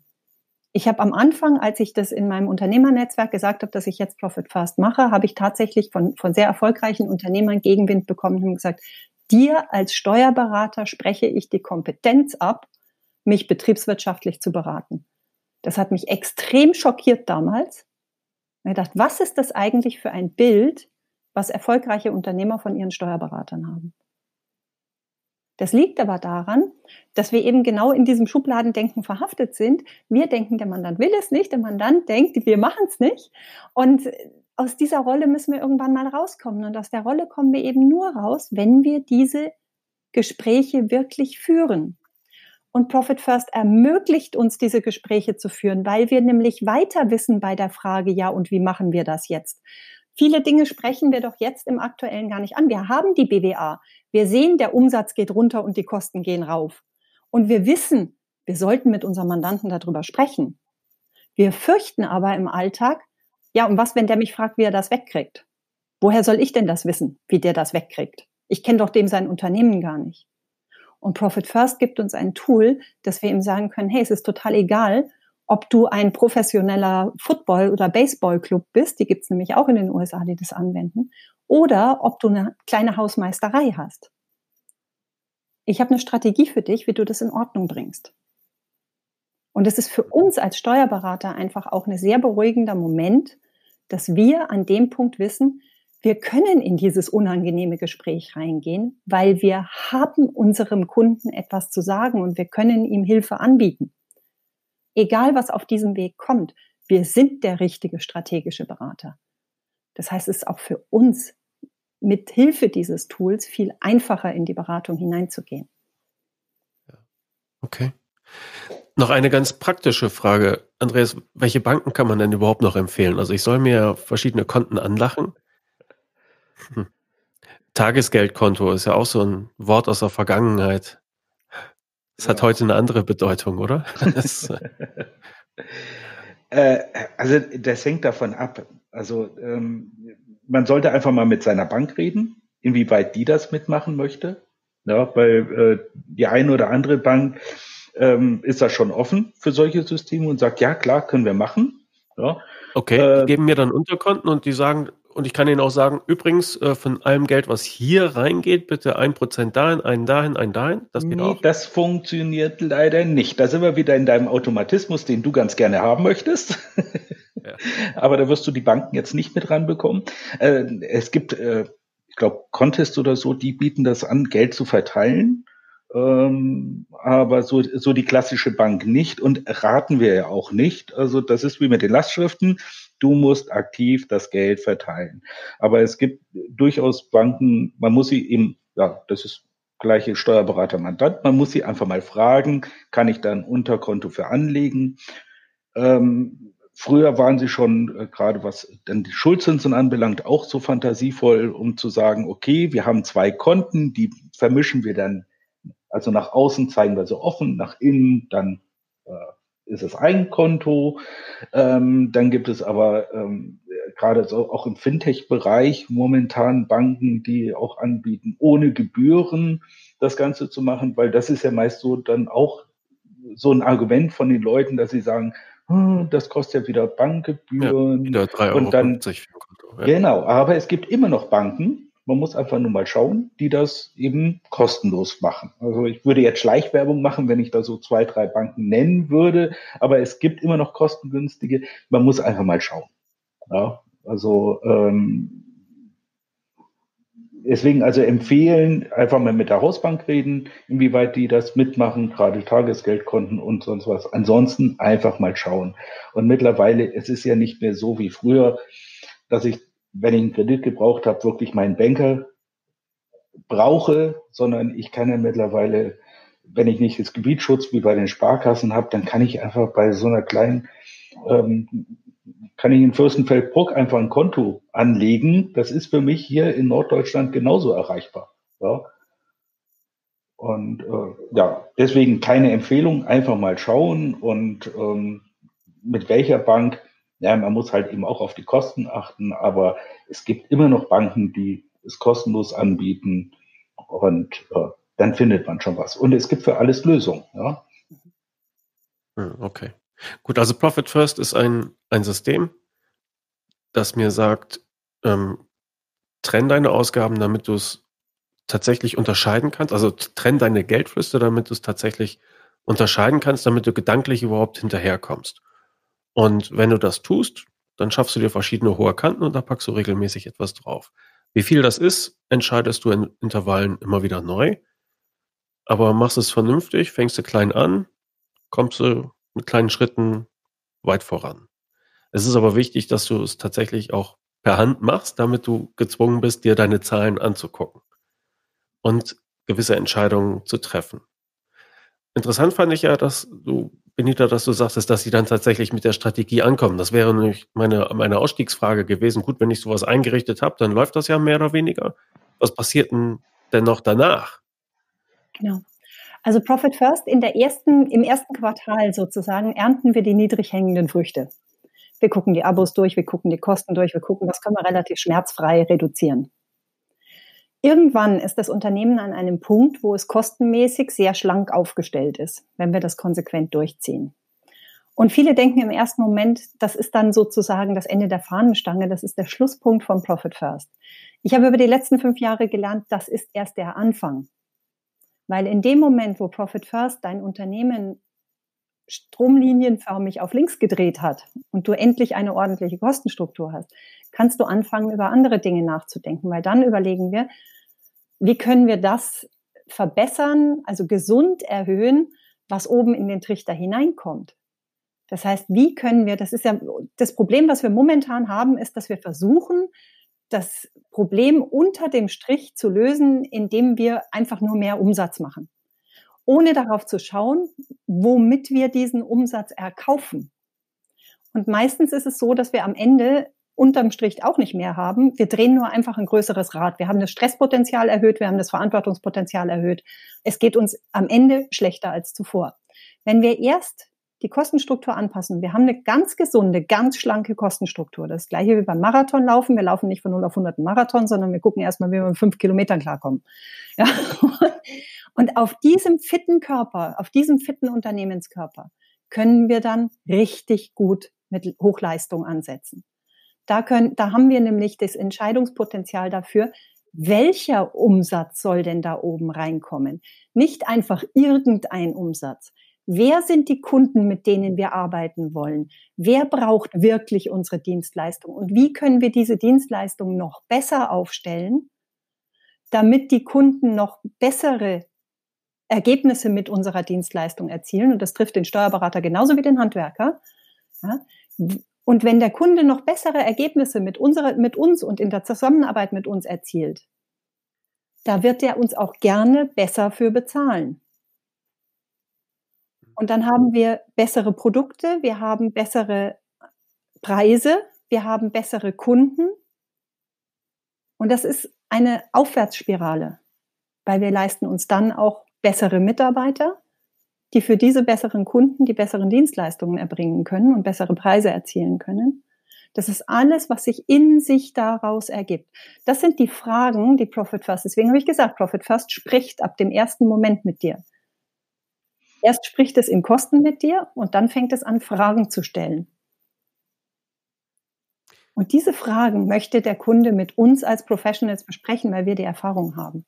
Und das mhm. ist das, warum er dann nicht mehr ohne uns sein möchte. Er könnte jederzeit, das kann, das kann er selber, das ist nicht schwierig.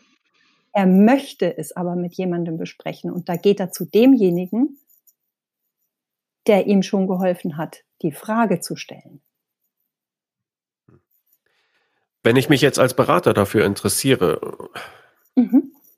Was sind denn da meine ersten Anlaufpunkte? Wenn du dich als Berater im deutschsprachigen Raum dafür interessierst, dann bin ich dein erster Anlaufpunkt momentan, weil ich die Lizenznehmerin für Deutschland bin. Also Deutschland, Österreich, Schweiz, also der deutschsprachige Raum. Meinetwegen auch noch Bozen, das ist mir wurscht. halt alle, die ihre Mandanten in deutscher Sprache beraten.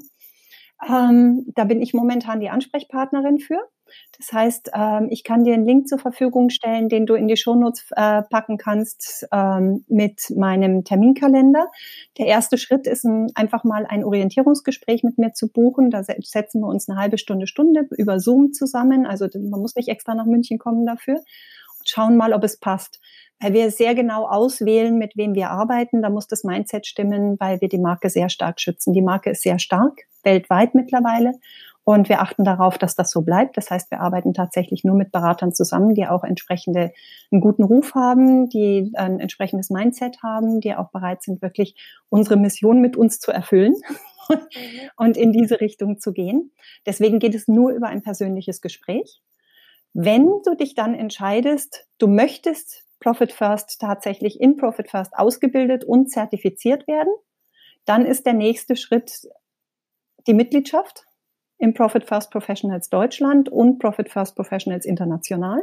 Das heißt, wir hängen alle sozusagen auch in dem amerikanischen System drin, aber wir haben sozusagen so eine kleine Enklave, eine deutsche, deutschsprachige Enklave für diejenigen, die sagen, oh, Englisch, das ist mir alles irgendwie zu anstrengend. Ja.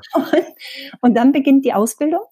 Die Ausbildung dauert je nachdem, wie viel Zeit man selber für sich ähm, rausnehmen kann momentan. Da ist ja jeder Kanzleienhaber auch anders. Ähm, die Ausbildung dauert irgendwas zwischen drei und sechs Monaten und ist inbegriffen im Mitgliedsbeitrag. Und danach startest du, oder eigentlich während der Ausbildung startest du schon damit, die ersten Kunden zu beraten, weil wir begleitet mit zwei Pilotkunden arbeiten während der Ausbildung.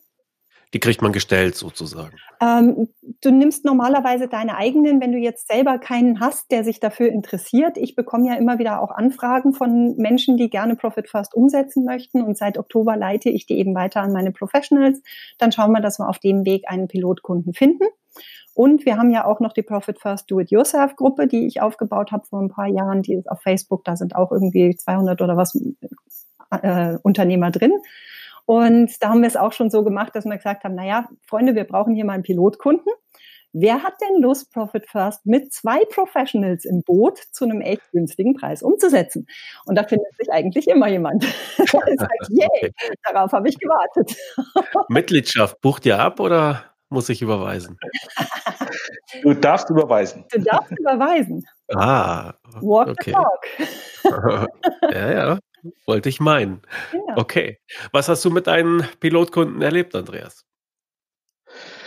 Äh, ja, also äh, tatsächlich so das Aha-Erlebnis ist einfach mal umzusetzen, sich über die Kosten wirklich mal ähm, bewusst zu sein und äh, auch wirklich mal ähm, äh, ja einfach im, im generell anderes Setting zu bekommen hinsichtlich Geld als vorher. Vorher war es einfach so, ich gehe mit der Kreditkarte einkaufen ähm, und solange die Bank nichts macht, kann ich ja auch Geld ausgeben.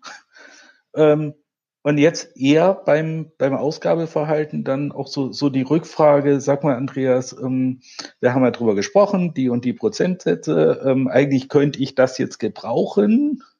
Und dann gucken wir uns an, ja, ist das Geld da? Und dann sagen wir, nö.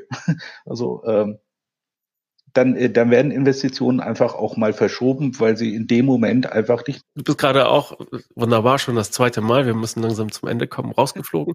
Ähm, aber du hast gesagt, die Leute gucken sich tatsächlich genauer an, was sie ausgeben und entwickeln da eine gewisse Selbstdisziplin.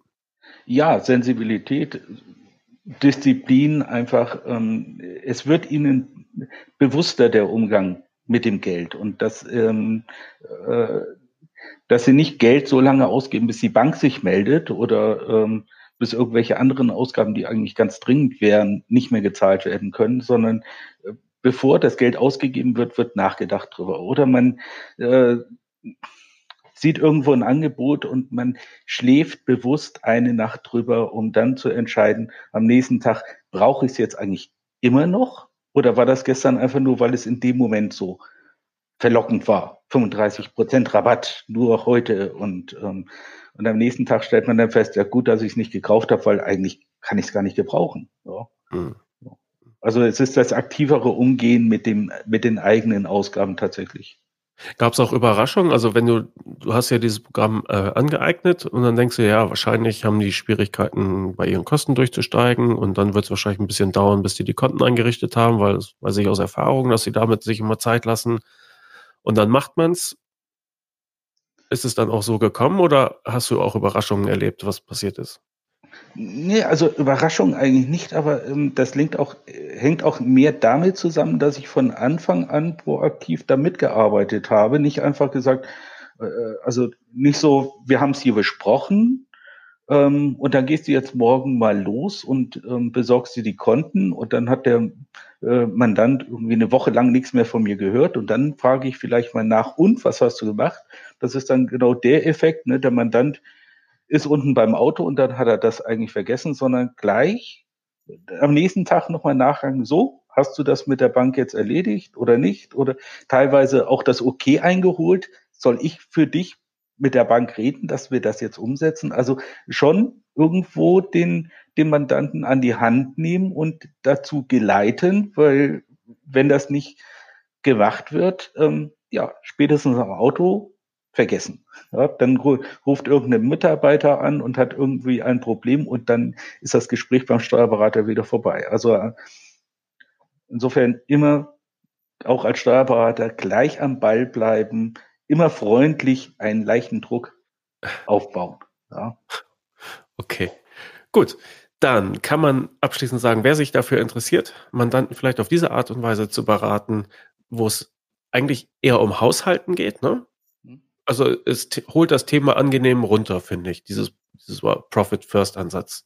Ne? Einfach haushalten und mit wenigen äh, Faustregeln sozusagen, ja, seinen, seinen Finanzfluss neu gestalten.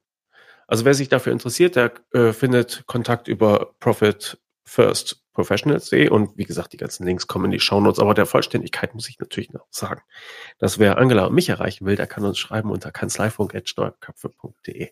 Ne? Und die Kontaktdaten zu euch könnt ihr gerne sagen, aber ich packe sie sowieso in die Shownotes. Ähm, ganz herzlichen Dank für die, für die Einblicke und gebt mal ein Update, was, was da so, was da sich bewegen lässt. Also mich interessiert vor allen Dingen, komme ich dann tatsächlich in eine Beratung von Mandanten. Wie du, du nix schon ganz wild, ja, ist mir klar. ne? ähm, gebt mir mal ein Update. Das würde mich interessieren, ob dieser Haushaltsansatz, ob der sich eigentlich auch an, an Unternehmer vermarkten lässt. Ja. Aber danke für heute. Sehr, sehr gerne.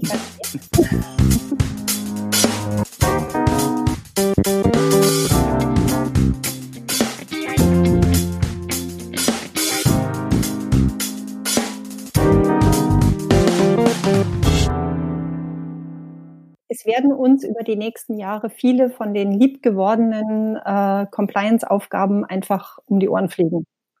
Weil es schon heute nicht wirklich einen Grund gibt, dass ein Mensch dafür gelernt haben muss, einem Telefonbeleg zu sagen, dass er ein Telefonbeleg ist. Und all diese Aufgaben werden in Zukunft von künstlicher Intelligenz übernommen werden. Und ich glaube, dass das gesamtwirtschaftlich auch sinnvoll ist. Ja, ich glaube auch, dass da Menschen sein werden, die versuchen, das lange aufzuschieben. Und auch die werden Berater brauchen. Ich glaube aber, dass in der Beraterbranche die Zahl derer, die denken, sie könnten in Zukunft genau mit diesen Menschen arbeiten, deutlich größer ist als die Zahl der Menschen, die bereit sind, eine, äh, für menschliche Arbeit zusätzlich zu bezahlen, wenn die künstliche Intelligenz es von alleine kann. Also von daher glaube ich, dass da die Luft ziemlich dünn wird, aber ich das haben wir ja, glaube ich, vor vier Jahren schon mal drüber gesprochen und ich, da hat sich immer noch nicht so viel geändert, wobei ich merke, dass jetzt viele Berater wirklich auch auf den, auf den Gedanken kommen und sagen, so, okay, ja, was mache ich denn jetzt mit der Zeit, die da frei wird? Und ähm, das sind eben genau die Punkte, wo wir sagen, wir wollten eigentlich immer beraten, und wir würden, jetzt hätten wir die Chance dazu. Jetzt ist es aber so, dass wir eben über die letzten 20 Jahre gar nicht die Zeit hatten, drüber nachzudenken, wie Beratung denn aussehen könnte, wenn wir denn mal dazu kämen. Und jetzt muss halt dieses etwas eingerostete, ähm, diese eingerostete Beratungsfähigkeit bei uns erstmal wieder ein bisschen aus dem Quark kommen bis wir uns da reingefunden haben. Und ich glaube, das ist total okay, wenn, wenn Berater jetzt nicht von 0 auf 100 den Schalter umlegen können und sagen können, yay, jetzt ab sofort berate ich, sondern dass die sich da halt ein bisschen reinruckeln müssen erstmal.